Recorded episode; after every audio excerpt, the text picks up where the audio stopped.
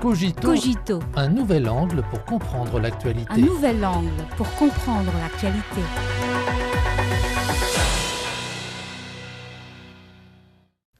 Bienvenue à Cogito. Conformément à la feuille de route et au calendrier défini lors de leur dialogue en mars dernier à Beijing, l'Arabie saoudite et l'Iran avancent sur la voie de la matérialisation des résolutions de Beijing, démontrant par leurs actions la sincérité de la réconciliation. En effet, une délégation diplomatique saoudienne est arrivée le 8 avril à Téhéran, la capitale iranienne, pour discuter des détails de travaux de réouverture des ambassades et des consulats entre les deux parties.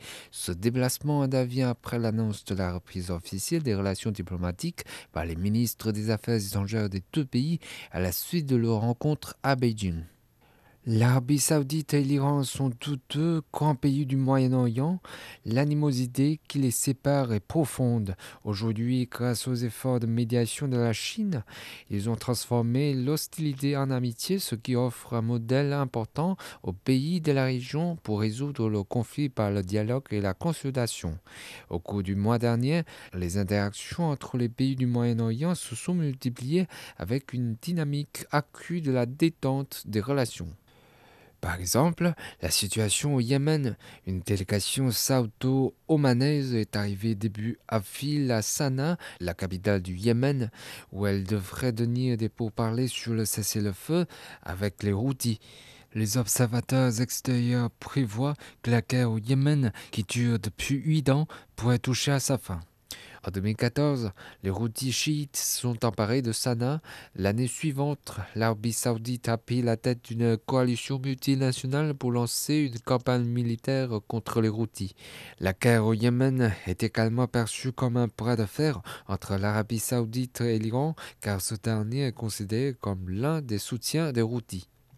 Alors que l'Arabie saoudite et l'Iran se serrent la main et font la paix, le processus de paix au Yémen dispose aujourd'hui d'une opportunité importante.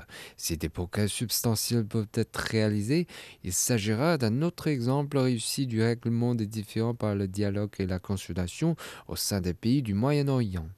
Un autre exemple, l'interaction entre la CE et le monde arabe.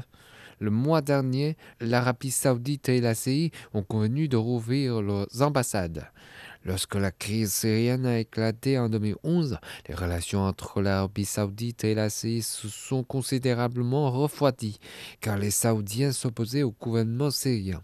La Ligue arabe a également suspendu la Syrie. Douze ans plus tard, la détente des relations entre l'Arabie saoudite et la CI pourrait également signifier que la CI retournerait à la grande famille arabe. Encore un exemple, le réchauffement des relations entre la Turquie et l'Égypte. Les ministres des Affaires étrangères turcs et égyptiens se sont rencontrés au Caire à la fin du mois de mars et c'est la première fois depuis plus de dix ans qu'un ministre turc s'est rendu en Égypte. Les deux parties ont annoncé le rétablissement des relations bilatérales au niveau des ambassadeurs en temps voulu. L'Égypte a connu des troubles politiques en 2013. Le président Mohamed Morsi a été renversé par les forces militaires dirigées par Abdel Fattah al-Sisi. Les relations entre la Turquie et l'Égypte se sont fortement détériorées après que le premier ministre turc de l'époque, Recep Tayyip Erdogan ait critiqué publiquement et à plusieurs reprises le camp d'Al-Sisi.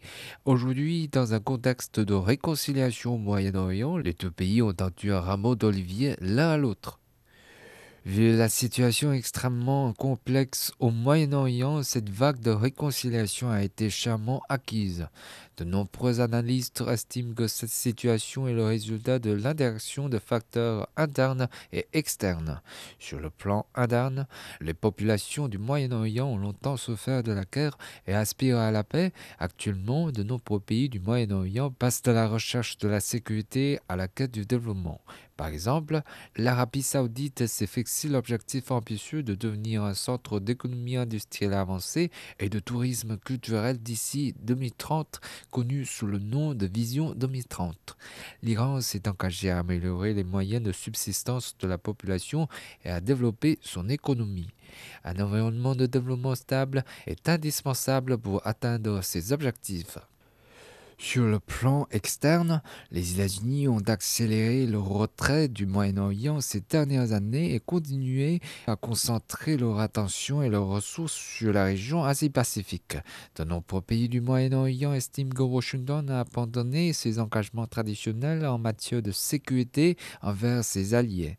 Donc, ils sont plus désireux de rechercher une autonomie stratégique. Dans le même temps, le conflit russo-ukrainien a rappelé aux pays du Moyen-Orient la nécessité de se débarrasser de l'ingérence extérieure, renforcer la solidarité et la coopération et prendre véritablement l'avenir du Moyen-Orient en main.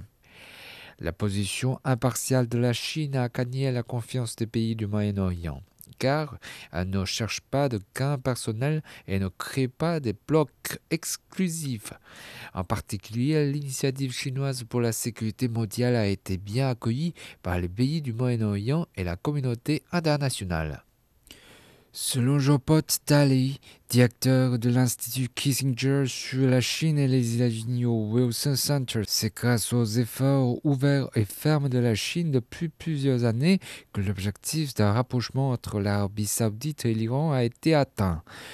Le Wall Street Journal a déclaré que la médiation réussie de la Chine a marqué le début d'une nouvelle ère au Moyen-Orient. À croire certains analystes, la Chine est en train de devenir un fervent promoteur d'une vague de réconciliation au Moyen-Orient. Bien entendu, la situation complexe au Moyen-Orient ne date pas de dire, et le chemin de la réconciliation ne sera pas sans heure, d'autant plus que les ingérences et les perturbations extérieures se poursuivent. Au cours du mois dernier, les États-Unis ont bombardé des installations militaires iraniennes en série, envoyé le directeur de la CIA en visite secrète en Arabie saoudite pour y exercer des pressions et déployer des sous-marins nucléaires au Moyen-Orient. Cette série de manœuvres montre que plus le Moyen-Orient est pacifique, plus les États-Unis sont en angoisse. Toutefois, la tendance à la paix et au développement est irréversible. Pour le Moyen-Orient, les 30 derniers jours ne sont qu'un début. La prochaine série d'événements tels que la visite du président iranien en Arabie saoudite, le cessez-le-feu au Yémen, le retour de l'ACE au sein de la Ligue arabe et les interactions intensives de haut niveau sont tous très attendus. Dans cette vague de réconciliation au Moyen-Orient, la Chine continuera à travailler en faveur de la sécurité et de la stabilité, ainsi que du développement et de la prospérité dans la région. Les gens ont toutes les raisons de croire qu'un petit pas vers la paix entre l'Arabie saoudite et l'Iran est aussi un grand pas de l'humanité vers la réconciliation par-delà les conflits.